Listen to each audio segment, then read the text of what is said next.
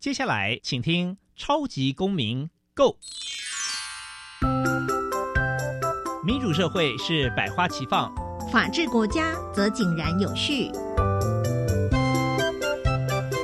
用心沟通，相互理解，以理思辨，相互辩论。欢迎收听《超级公民 Go》。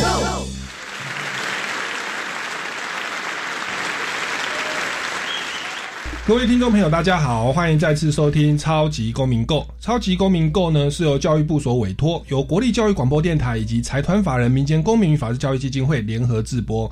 没有错，我又是节目的主持人苏格格苏明祥。那本基金会啊，是以民主基础系列以及公民行动方案系列两大出版品为中心，期待下一代呢有能力来积极参与并且关心民主社会的运作。而且呢，我们也关注这个校园的辅导管教议题，出版的老师你也可以这样做，以及老师我有话要说，那提供一些法律以及教育的观点给各位做参考。此外，我们每年固定举办全国公民行动方案竞赛，不定时的举办教师研习工作坊，希望与社会各界合作推广人权。法治教育。接下来进入小小公民庭看厅。小小公民庭看厅，在这个单元，我们将会带给大家有趣而且实用的公民法治小知识哦。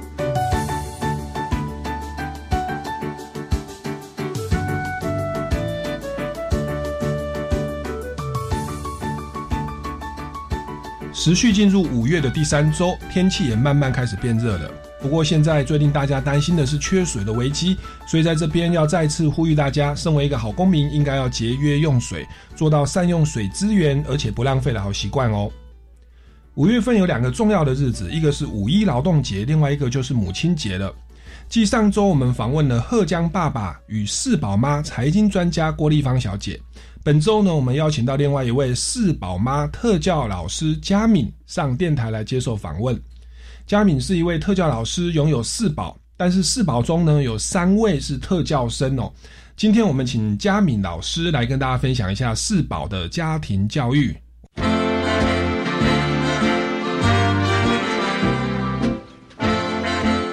民咖啡馆倒杯咖啡，跟我们一起在公民咖啡馆分享近期最具代表性的公民时事。位听众朋友，大家好，欢迎来到超级公民购。那我们这个礼拜的单元哦，我们要来持续来访问一下这个四宝妈妈哈，这个佳敏老师。我们掌声欢迎佳敏老师。Hello，大家好，我是佳敏。是佳敏老师，非常的这个。有朝气、有活力，那跟大家这个爆个料，他的妈妈哦，我相信大家一定认识，对不对？因为先介绍一下你的母亲。我的母亲呢，就是所谓亚洲羚羊季正季小姐。是，那我们这个不要说年轻人啊，我们可能中生代以上的人哦，国人一定都知道季正哦，这个在我们这个是是台湾第一个拿到。奥运的奖牌对不对？啊，以女性的话，哦，是女性的话，是是铜牌。哦，是铜牌，所以真的是为国争光哦。那也在很多的公益活动、体育的活动哦，都成了很多的代言人。是是，所以这个形象非常的好。那这个是妈妈的部分，我们待会有一段时间来特别来访问一下您跟妈妈的互动。好，没问题。今天的主题其实是要来聊一下您自己的一个，我觉得算是特殊的，也是一个宝贵的经验。而且我觉得这个经验，呃，可以给我们很多听众朋友做一个鼓励。或者是参考，哦，那您本身也是因为这样子，自己都变成了特教的老师哦，那是不是跟大家，哎，先来简单自我做一下自我介绍，好不好？好。呃，大家好，我是特教老师四宝妈佳敏。其实我都会说我是一个不务正业的呃特教老师。其实我并不是因为小孩是特殊生，所以走上特教老师的路途。其实是当初我们要大学联考的时候，我们那个时候还是联考。嗯，然后我母亲就在我这个要填志愿的前一天，就问我说：“哎，你志愿填哪里？”我就给他看了，我想要去学设计呀，什么做美术。他就很严肃的看着我说：“佳敏，你知道这个社会上需要一种人吗？”我就说什么人？他就说特教老师。那我是很乖的女儿，我听他说完，我立马知道他想什么，嗯我就乖乖的把志愿卡擦掉重填，所以我就把所有特教系都填在前面。我就想说，没关系，就看老天爷要让我去到哪里，要让我未来从事什么工作，就让老天爷决定吧。嗯对，所以后来放榜的时候，就是最后一个特教系，我就上榜了。哦，所以你念特教其实是妈妈的一个一个建议，是是他是他他是学体育，他怎么会忽然看到我们社会有这个需求？是因为他参与很多的公益活动，就发现这一块。我以前其实也这么以为，因为其实我从小他就会带我去很多所谓的呃身心障碍朋友的场合去参加活动，但是呃后来我发现，嗯，其实是因为他在美国在受训的时候，在念大学。他就有去修所谓适应体育的这个课程，那适应体育其实就是给身心障碍朋友，就是调整体育项目或体育活动，让身心障碍的朋友也可以去有一些运动的机会。是。他是从那个时候就开始关注了。哦，原来是这样子，嗯对。所以后来就给您这个建议，然后我觉得这也一切都是天意哈，你就对刚好是刚好弄到最后一个一个志愿，对对，然后你就就就读了特特教系。是是那您担任特教老师的这个时间大概有多久？哦，这就是我刚刚说我不务正业。啊，我一开始其实是在医院的早疗中心，嗯是因为我在实习的时候就发现我自己本身的个性很不适合朝九晚五，很不适合在同一个地方就是做固定的工作。是所以我实习结束后，我就说我不想要待在学校第一线。嗯。嗯，后来刚好有一个医院哈叫呃关渡医院，嗯。他们要成立早疗中心，所以跟教呃教育局就是说他们希望跟呃教育单位合作，我就过去了。嗯，是。什么叫做早疗啊？是针对于什么样的的的症状？呃，其实就是所有的身心障碍的类别，但是他还没进小学，哦，幼稚园阶段，可是已经观察出他可能有一些身心的是是状态，是是，所以他其实也是算特教的范畴之一。我当初在早疗中心的时候，它其实应该算是医疗单位，嗯嗯，对。但是我们就是我是用特教老师的身份进去的，所以也就是医疗跟特教的一个合作。OK。对那您在那边服务了一阵子，对，然后后来才后来我就结婚了，是结婚就怀孕了，是怀孕了我就跟我老公说，我想要自己带小孩，嗯我就辞职了。是是 这就开始我真的就是不务正业的一路，因为我就因为很多人就跟我说你是念特教的，你怎么可以只带呃只带自己的小孩？嗯哼我就说 OK，嗯，那好啊，那我就来弄个工作室吧。是对，所以我就在妈妈的办公室附近弄了一个工作室。是我在上课的时候，小孩就在妈妈的办公室。啊哈 对，就是这样，有一个比较弹性的调整。是是对，是，那结果您就生生了孩子哇，你你不能说很能生啊，增产爆火真的绝对没有少子化的问题，您就生了四位，四个对。那后来发现这，哎、你跟我们介绍一下这四宝的他们的嗯 性别啊，或者是目前的年纪，他们大概差个几岁？好，我们家四宝哈是三男一女，是嗯老大是男生，现在高一；嗯老二女生，现在国二。那老三是小六啊，呃，老三是男生，小六；老四是男生，然后小三，哦，这样看起来每一位大概都差了差不多三岁左右，二到三岁。二到三岁，蛮蛮稳定的。对对 是有计划的，是不是？啊，蛮蛮稳定的哈。好，那那结果您在带这个孩子的过程，当然您一边在这个早疗中心服务，然后有自己的工作。我那时候已经离开了早疗中心，就辞职，毅然决然的辞职，就为了要带小孩。OK 就专心带小孩。那您说您的工作室是做对，后来就是一边带小孩，然后一边开工作室。OK 那工作室的时候，就可能有一些也是呃呃生障的孩子来找我上课，OK 所以也就是变成是所谓的一种民间的工作室。是是嗯是。那我后来也有开一些课室给一般的孩子，但是我会做一件事情，就是一般的孩子来上课，我就先帮他们做一个最初步的筛选，嗯。就是如果他的孩子有可能需要早疗，或者是有可能需要呃稍微关注的话，我就会跟家长建议一下，说，诶，这个孩子的发展可能需要稍微推一把哦，哦，那你们看看要不要去找一些其他的资源？OK 对是。那结果你一方面在照顾这个生长好的孩子，嗯哼然后二方面带自己的孩子，那嗯结果在这个过程当中，好像就诶也慢慢发现自己的孩子好像有一些状况。对，就怪怪的。是，那这个是大概是几岁的时候您您注意到呢？那一开始是先注意到谁？因为那时候是老大嘛，嗯，，对，呃，我是在他一岁半的时候，有一次突然惊觉，诶，嗯这个孩子怎么怪怪的？是因为通常一岁半的孩子，你如果去呃叫他，他是会有回应的。那那一天是他在家里玩玩具，他嗯背对门口，爸爸下班回家之后就喊了一声：“诶，儿子，爸爸回来喽。”嗯他其实有反应，他是回头看了他爸爸一眼，嗯然后再回来继续玩他的玩具。嗯但是我注意到，在这个过程中，他没有任何的表情。嗯可是，一般其实你只要是几个月大的孩子，他已经能够去分辨这个人是我熟悉的人，嗯然后他会有一些表情，不管是开心或者是愉悦。嗯但是我们家老大一点表情都没有，默默的回头看他爸一眼，然后再默默的回头去玩玩具。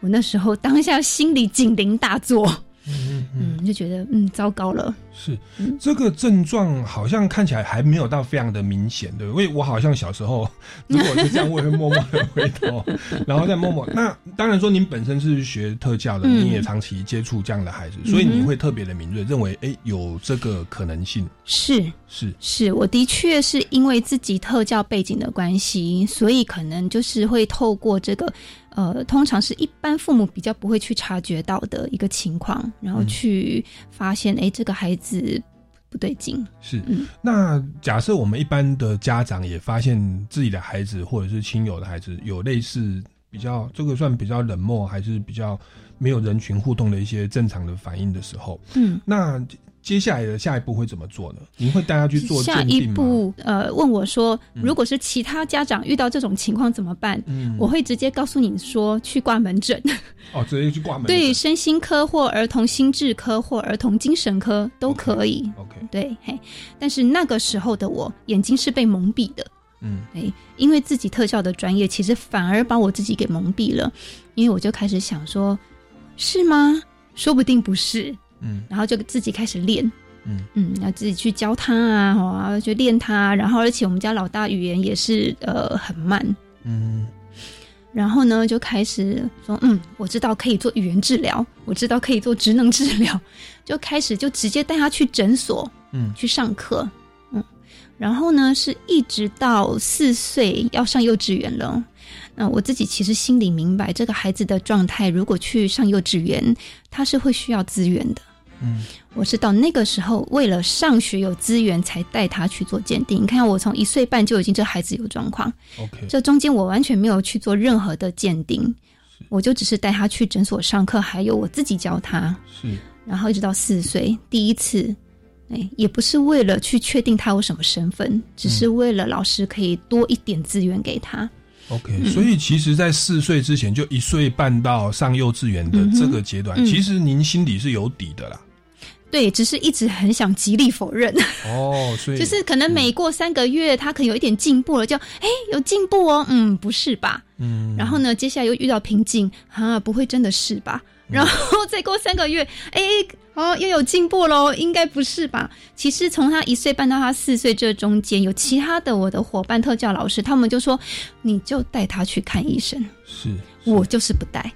哦，对确确实啊，我我我就是我们在面临到很多就是意外的状况，或我们其实一般人是不愿意去接受或面对的状况，心里会先去这个应该是错误的消息或误诊，或应该不是这样。嗯，那您也是花了哇，这样也是两年半的时间，慢慢其实拖非常久，哦，连上幼稚园之后，您都因为呃，嗯去他要上幼稚园，我就带他去做鉴定了嘛。对嘿，那但是那也是为了要让他上学有资源。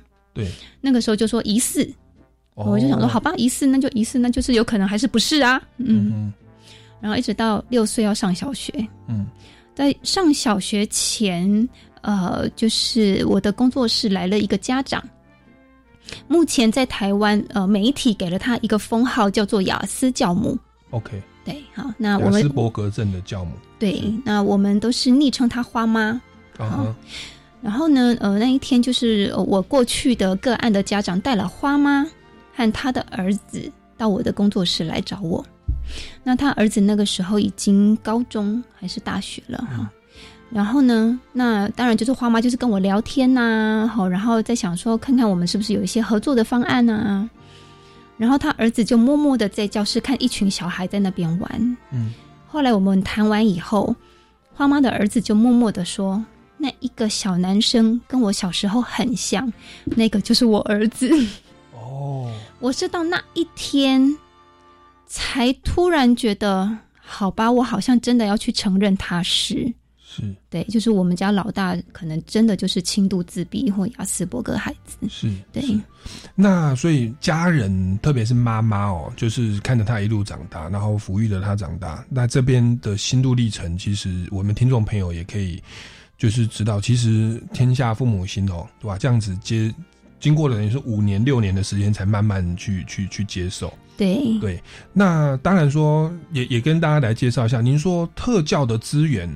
呃，如果他有这样的一个鉴定，他在幼稚园或者说在小学，乃至他现在到高一哦，在这个过程，我们目前政府或医疗体系有提供怎么样的一些呃支持的方案，也跟大家介绍一下，好不好？好，我觉得这个很重要，因为一般的家长如果在第一时间发现自己的孩子可能需要呃一些特殊需求的一些资源的话，嗯，有一个最根本的观念是，医疗资源和教育资源是分开的两个独立系统。嗯嗯，那一呃一开始很多家长搞不清楚这个，他会以为去医院做鉴定就等于在学校他就是特殊生，嗯，然后也会有家长以为他在学校透过学校的鉴定安置，他就会有身份，他也可以去医院上课。其实这是两回事。嗯哼，嗯，对。但是呢，这两个资源虽然各自独立，但是会合作。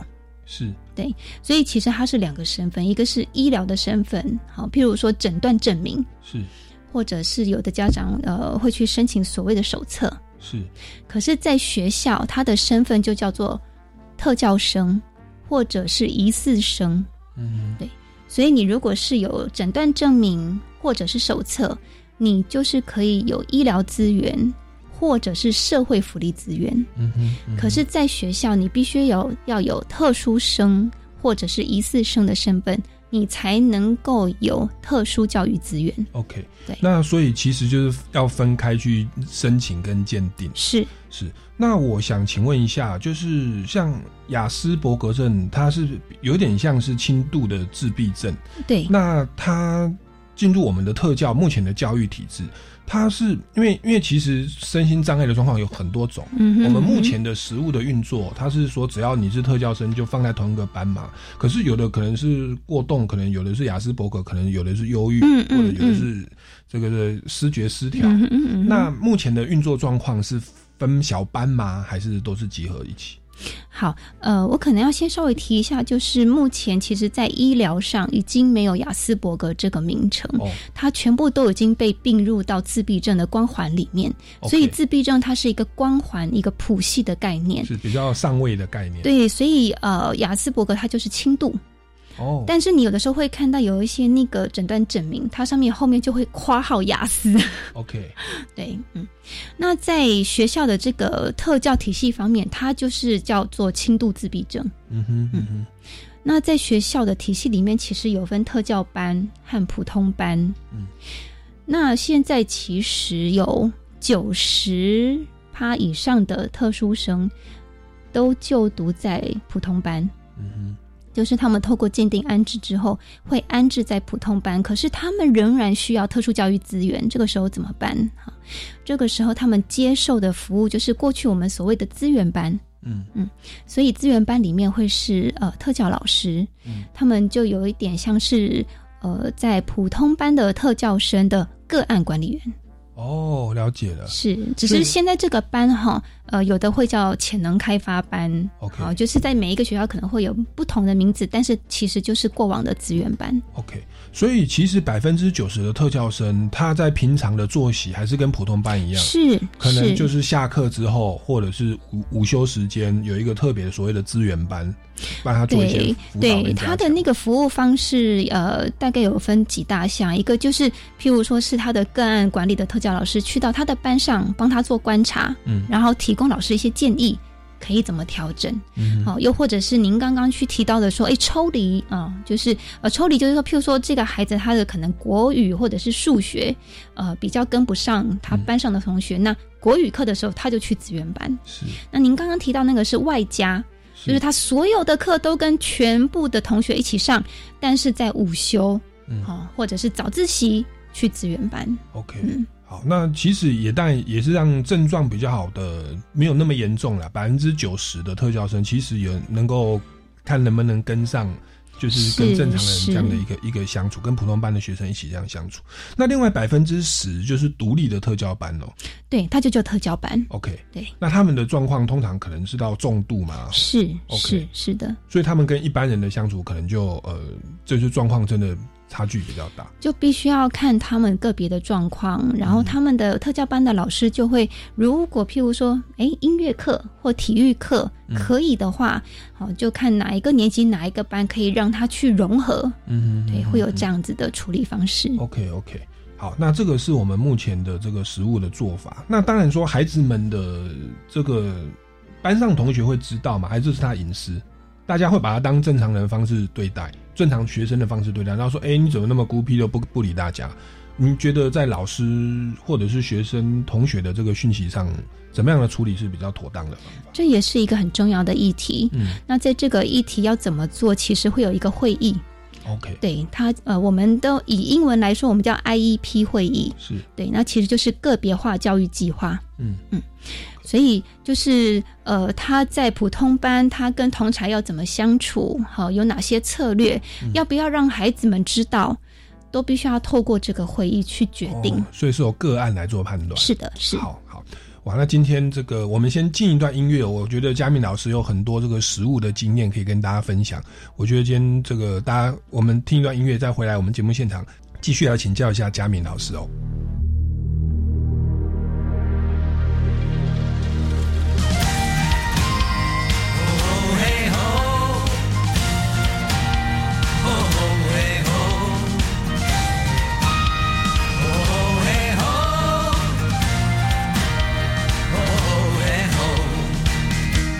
管还要面对多少的困难，不管还要迎向多少的风浪，我想让你了解，你从来不孤单。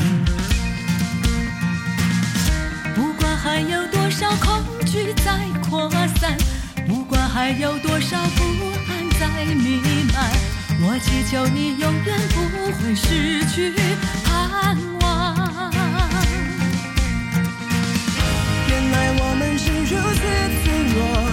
像容易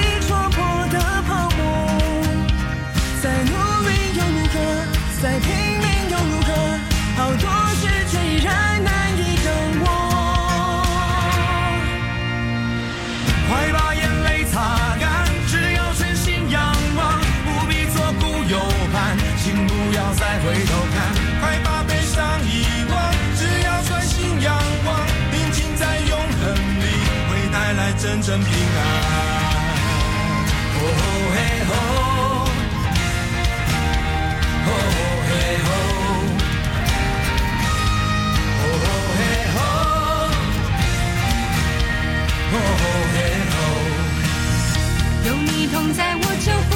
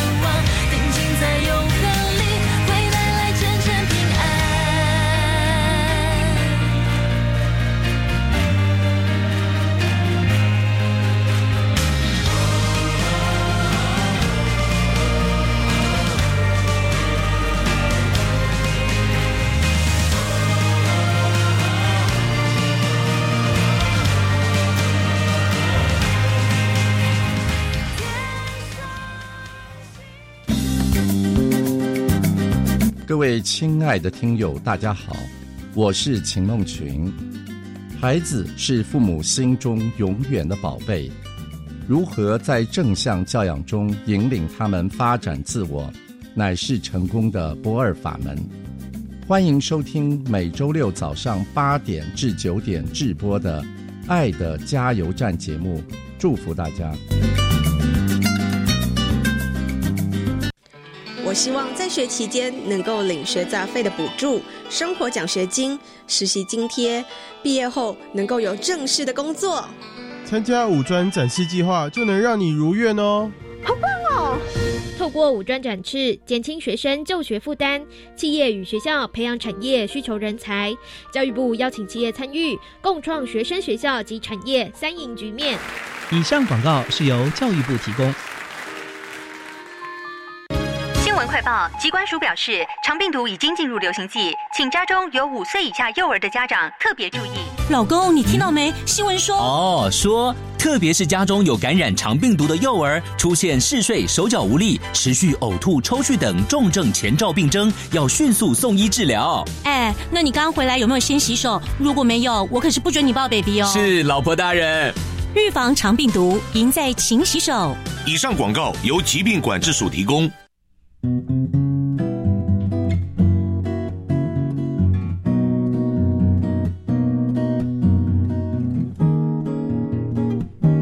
我是苏命苏米恩，你现在收听的是教育电台。我，朋友们，就爱教育电台。耶耶耶。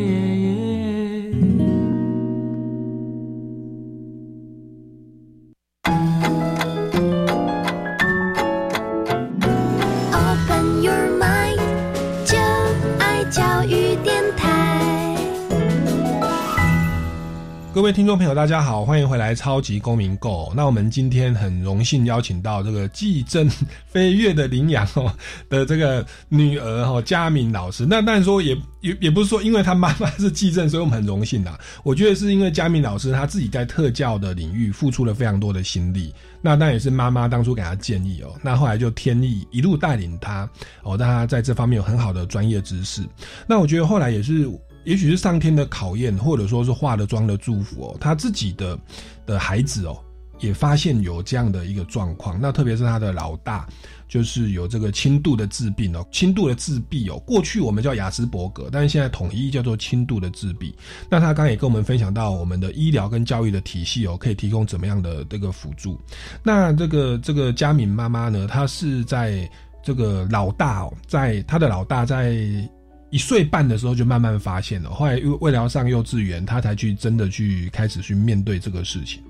那他现在已经到高一了，对不对？对，是。那我想请问哦，就是这样的孩子，他们在面对会考或者是升学的时候，在我们的教育体制有没有所谓的优惠，或者是是加分，或者说有一个特殊的升学的管道机制呢？是有的，好，好，但是这个部分其实每一个县市可能做法不太一样。是，嗯，那譬如说，当初我们家老大，呃，国小升国中的时候，这个就比较没有问题，因为他没有考试的问题哈。但是他必须要转衔。那我们呃上一段有提到所谓的 IEP 会议，转衔在 IEP 里面非常非常的重要。嗯，转衔是说哪一个衔？头衔的衔吗？对。那转衔是说小学变国中还是国中变高中的意思吗？是我们甚至如果再做的细一点的话，低年级升、中年级升、高年级，因为会换老师、会换班级。OK。那呃，大部分的身心障碍的孩子，他在呃环境要转换、人物要转换的时候，都需要有一个转衔计划。OK。对，所以这个非常非常的重要。是是是。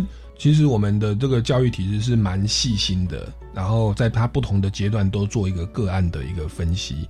那确实环境跟同才的接受度或互动方式，其实也都差异蛮大的。是的，是。然后也要观察他的这个适应状态。是。那那个老大他现在到高一了，就您的观察，他的整个症状，或者说他的整个呃与与师生的互动或他的学习状况。您觉得有没有看到一些改善，或者是您觉得在这个过程当中，我们可以怎么样做？也许可以做得更好。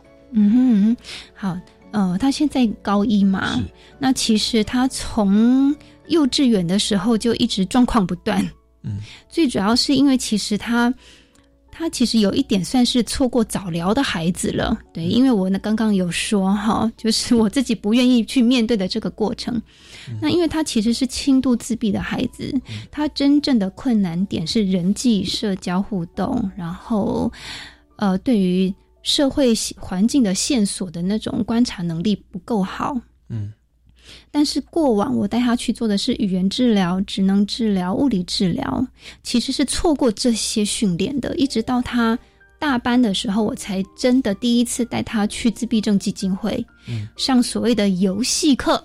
是，对，他就是一个团体，三四个孩子在里面，然后一般的家长可能都看不懂为什么这个孩子这些孩子要去上游戏课，因为他们真的就是在玩游戏。是。那实际上，这个游戏课对于自闭症类群的孩子来说非常非常的重要。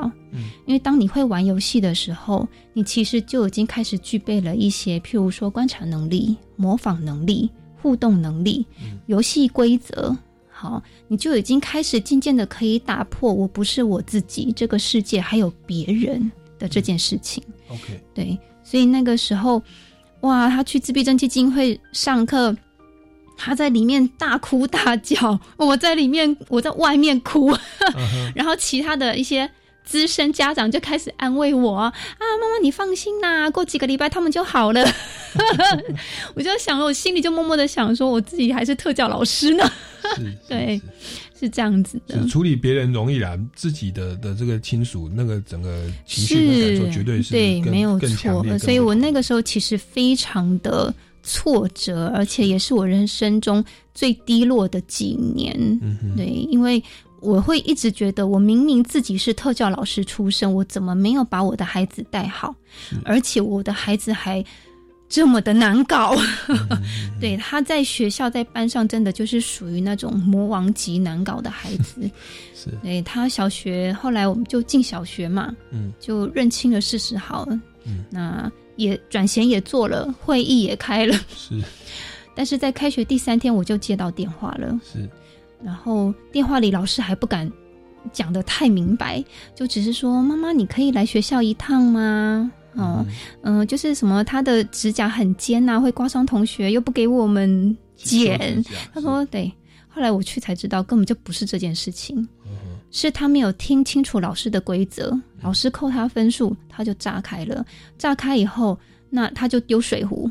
哦，然后因为才刚开学第三天，老师觉得不行，不能让同学看到他这个样子，就想要赶快把他带离开教室。可是偏偏这又是他的大忌，就你一去碰他，一去抓他，他就很像野兽爆开，所以他就把老师抓伤了。哦，对，是，OK，那。那那所以，如果回过头来看，您觉得如果可以再来一次，你会建议说应该让他早一点接触早疗的一个资源吗？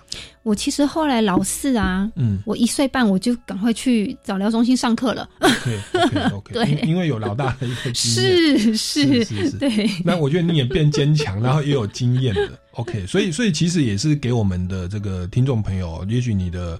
也许家人或者是其他的亲戚朋友有类似的状况，其实，呃，您可不可以给大家一点一点意见？因为您刚刚说您发现老大有状况是说爸爸敲门，他回过头，然后又很冷漠的回头，不太理人。嗯哼。那以您的专业，除了这个是一个指标，还有很多指标，的，这样可能会讲不完。嗯、那那大概我们呃做家长的还可以观察哪些地方去判断？就是他跟人际关系比较自闭，就认为有有这个嫌疑了吗？你如果是呃想要比较是聚焦在所谓自闭症类群的孩子的话，嗯、我会建议就是其实现在网络上有一些蛮专门的咨询。然后譬如说我们刚刚说雅思教母花妈，她自己有一个非常呃就是结合各个专业资源的一个粉丝页，叫做帮助高功能自闭与雅思伯格。OK，对，那这个网站或者是他的部落格里面的资源。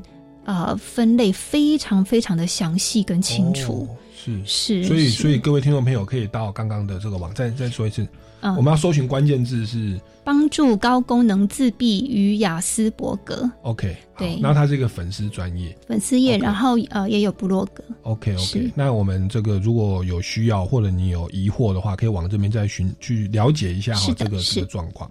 好，那其实我们刚刚讲了很久哈，其实只是老大的状况。嗯，那您本身有四个孩子，那是不是我们来先谈一下老二？老二是一个女生，现在是读国二，那她的症状是怎么样的？她因为是女生，然后她的语言没有迟缓，她的语言呃发展的很早，嗯，所以那个时候我我就以我就想说，嗯，那这个孩子应该 OK，而且她的那种呃人际的需求是非常明显的，所以他会主动去找你，会跟你撒娇，好什么，然后跟你讲话，而且那种讲话就是很小大人的样子。再来就是哥哥，因为他有一个长足的进步，对，因为他会去跟哥哥互动，所以一开始就觉得嗯，一切都很美好。一直到幼稚园的时候，开始发现哇，他的那个情绪控管，呃，很惨。然后一个小女生哦，中班小女生，但是会跟老师呃摔椅子、摔桌子，虽然没有频率不是很高，可是那个强度很强。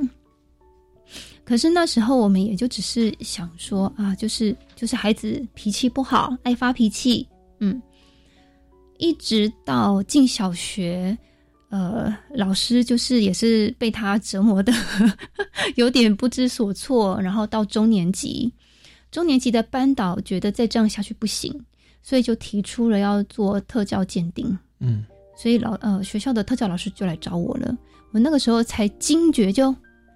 啊、也许他也其实也是特殊需求的孩子，只是我们忽略了，因为他跟哥哥的类型不一样。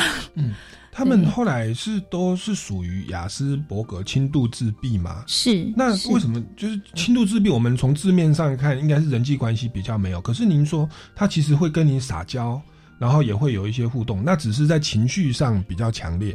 那这样子，他最后在判断上也是属于轻度自闭的一种状态嘛是因为他的固着和坚持。？OK，对，因为呃，自闭症类群的孩子，另外一个他的特所对，就是固着跟坚持。所以他之所以会有情绪，是因为他的固着和坚持，他没有办法配合班上，或者是他没有办法配合老师，是，然后他会觉得为什么为什么你们要这样？为什么我不能那样？嗯哼，对，所以就是其实这最后还是回归到人际关系嘛。嗯哼对，因为他没有办法调整他自己。是，对是，所以他就变成是属于比较固着、比较坚持，然后可能情绪也比较激烈。对但是他好像还配搭一个很很特别的现象，他又是一个资资优生，成绩又特别好。是，所以他的资优的这个部分，其实就是掩盖了他的特殊需求。哦，因为我刚刚有提到，他从小语言就很好，嗯，那这就是他自由的部分。然后他的逻辑非常好，脑筋动的非常快。嗯，嗯对，所以我们那个时候，呃，其实就只知道他是一个聪明的孩子。我们一开始也没有想到他其实是资优生啦。嗯嗯嗯，我们家老二也很妙，就是他是先拿到特教生的身份，两个月之后再拿到资优生的身份，是也是学校老师建议的。嗯哼，对，其实因为一开始我根本一点儿都不在乎他自优的身份，是学校的特教老师跟我说：“你难道不希望他再多一点资源吗是哦，资优生会有多一点资源哦？”。因为资优生有另外一一一个资优的资源，对老师，老师可能会教的比较好。就是比较是针对他们资优特征的。OK OK OK。对，您说他现在是国二嘛？对对。那你说当初被诊断出来的时候，确定是大概是小学小三、小四的时候，小三、小四，嗯所以到到目前，他就是又有特教的资源，又有这个资优的资源，然后也也也还在我们这样的一个体系里面增长。是是。那其实听您这样讲，我我当然我我自己没有做鉴定啊，就是就是如果从这么细微的东西先去做预判的话，我小时候也没有读幼稚园，人际关系也比较内向，老师哦评语做沉默寡言，嗯，那、然后我平常就在读书啊，嗯，所以我小时候是班上第一名。但是，嗯哎，说实在话，还真的人际关系，还有我处理事情，嗯真的是很很笨拙。但是我就是静下来好好读书，可以考班上第一名。嗯，后来就就一直往上。那那我到现在长大了啦，哈，我现在人际关系有慢慢好。那当然说，我只是有这个倾向。如果我的父母亲当初认识您的话，是不是像我这样的一种状况？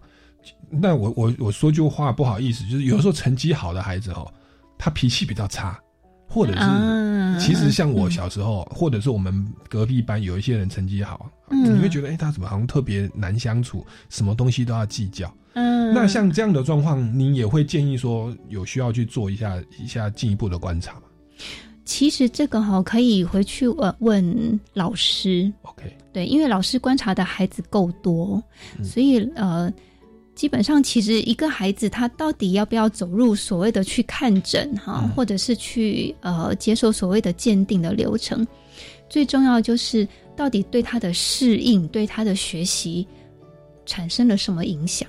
是。其实如果影响不大，那那个就叫做他的个性嘛。OK OK，对，可是如果已经产生困扰了，是。不管是对他自己，或者是对周围的人有困扰了，嗯，那我们就会建议，那也许去看看。哦对，OK，所以我这样回想起来，因为我我小时候就是一直读书，人际关系都有很大的，就是没有特别去经营。后来上了大学啊，我其实走在大学的校园哦，其实心情会莫名的忧郁。我我以前都不知道，我也没有去找心理辅导老师什么什么。嗯哦，然后后来一直到大学毕业，慢慢慢慢的，OK，现在心情才变开朗，跟人有互动哦。我是没有没有到真的产生什么社会问题或攻击别人或自残。嗯哼，嗯对，但是其实有这种症状，我们其实都是要勇于去求助，或者说家长应该稍微给一些建议跟关注。这个其实我自己个人会认为是回到所谓的情绪教育。OK，对，那因为情绪教育这一块，他就会去教一个孩子怎么去做自我觉察。嗯哼，嗯，那因为其实当你有自我觉察的时候，你才知道要求助，是所以求助是第二个关键的能力。所以像我们的所谓的隐性障碍的孩子，就像过动啦、学习障碍、情绪障碍、自闭症的孩子，我们真的会非常努力的去教他求助。是是，对，其实求助不简单，因为你等于是要承认自己有问题，承认自己需要或者是有困难。啊，对，承认自己有、有困难。那对于一个资优或自尊心很强的人，他是不愿意去、嗯去面对这个。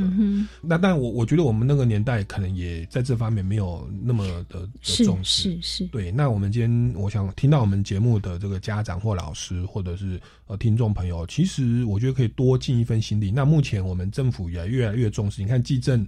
非要的领养，他说我们 缺这一块，他就要求这个嘉明老师往这一块走。我觉得这一块其实我们要去面对啊。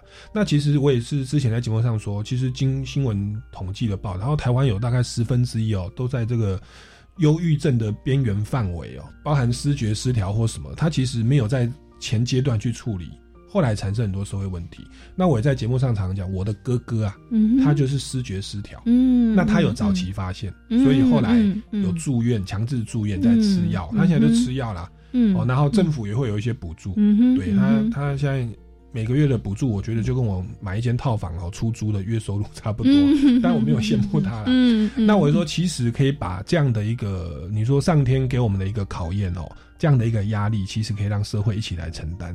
那重点是我们的当事人本人哦，或者是其他的家人有没有去注意到这一点？我倒是想到一点，就是其实家人的心态的调整，你有没有什么建议给大家？其实像我当时，或者是很多人，他们不愿意求助，有的时候是家人会认为说，嗯了解家丑不可外扬。嗯那我也曾曾经分享说，我自己当初知道我的家人有这个状况，有一段时间我不能接受，嗯哼，因为我会觉得得我跟你是兄弟，那你如果有精神病，那是不是人家会怎么看我？是不是我也怪怪的？嗯嗯嗯，特别我也觉得我的作风本来就比较有一些不按照常理出出牌的状况。那您觉得在家人的心态上，您刚刚说你花了好长的时间去做调整嘛？你有没有什么建议也可以给过来人，就是过来人的经历分享给我们家长或亲友呢？我觉得有一件事情很重要，就是千万不要闷着头自己在家里找资讯、上网。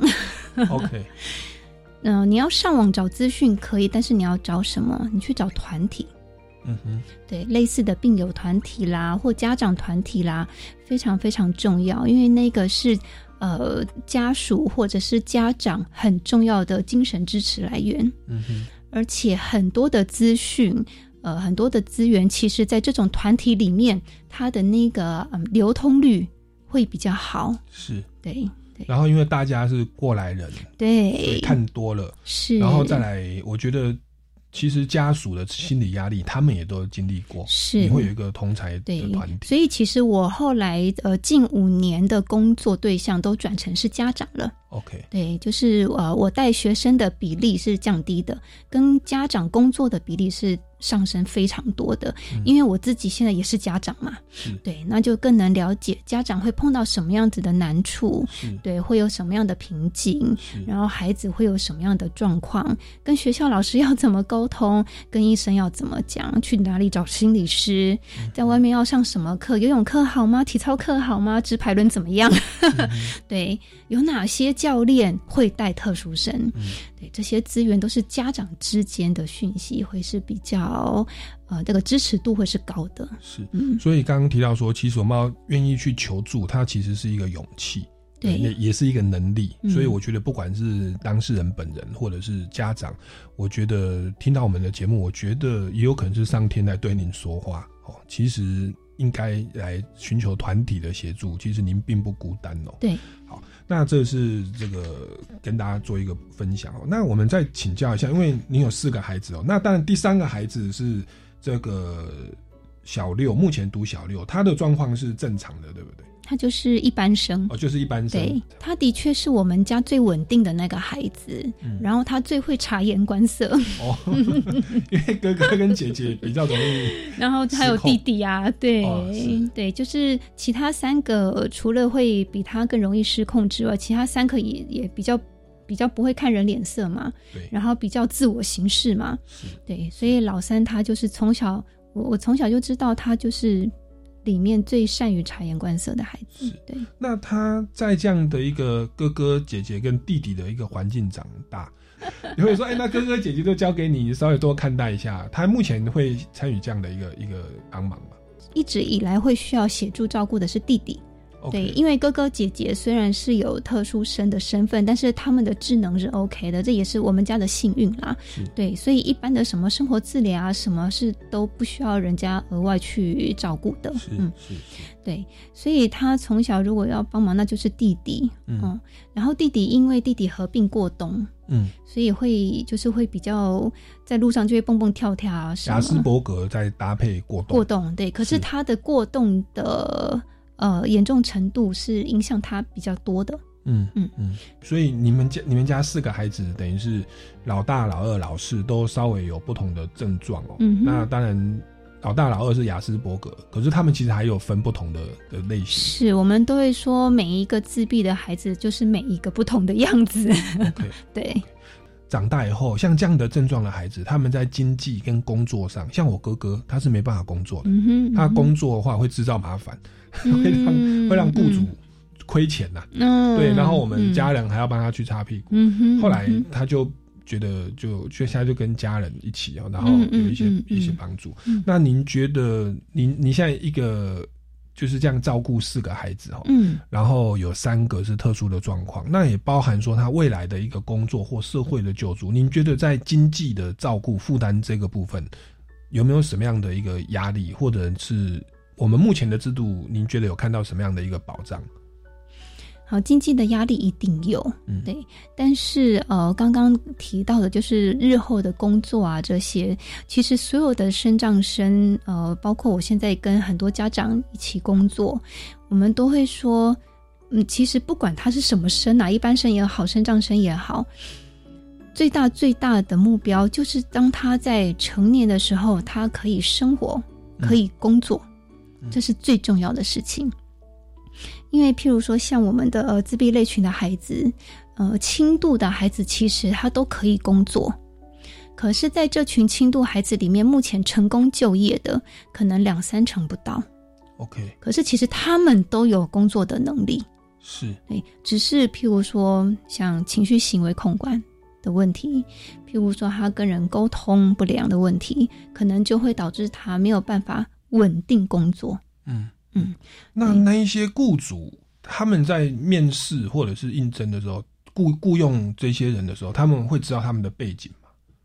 这要看你呃，这个孩子去面试的时候，他愿不愿意袒露。哦，对，是。如果他没有特别讲，其实大家可能用一般人的标准去评价，都觉得嗯，你这个怎么不太稳定？这对，或者是或者是他其实有能力，然后他的雇主有看到他的能力，然后也录用他了，然后在那个时候，人资譬如说帮他保呃劳健保的时候，他们其实是会发现的。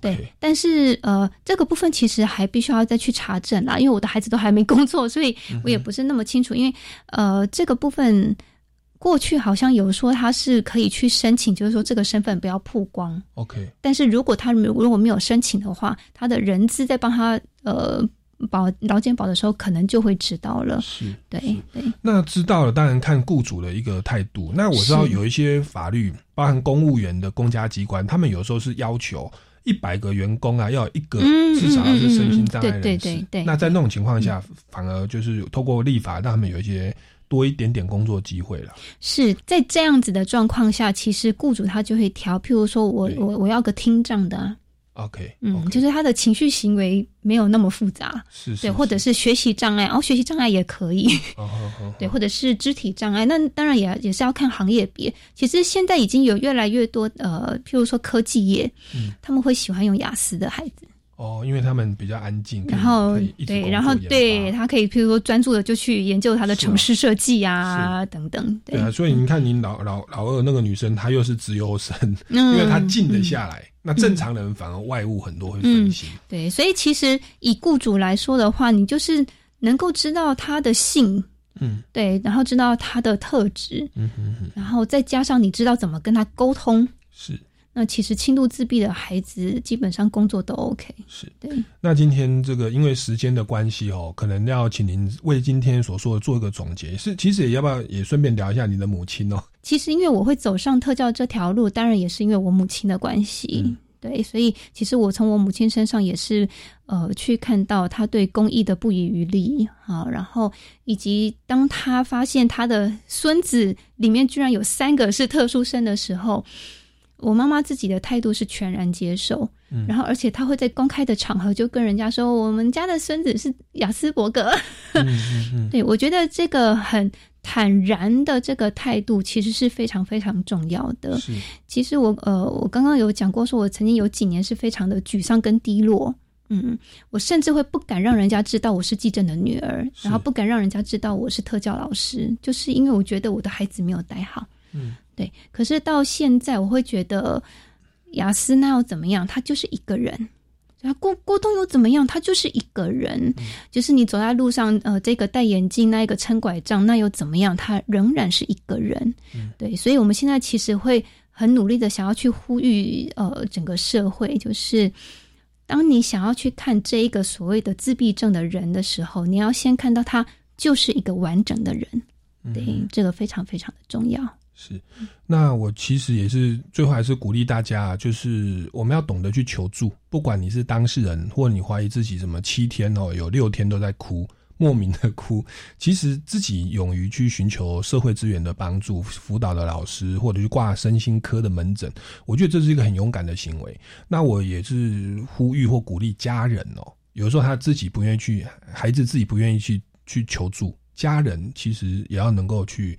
呃，推他一把，然后把上天给你们家的一个考验哦，你不要自己把它承担下来。应该其实现在整个社会的光环网，我觉得整个政府的法令跟一些资源有更多的投入在这上面，就是不要一个人去面对。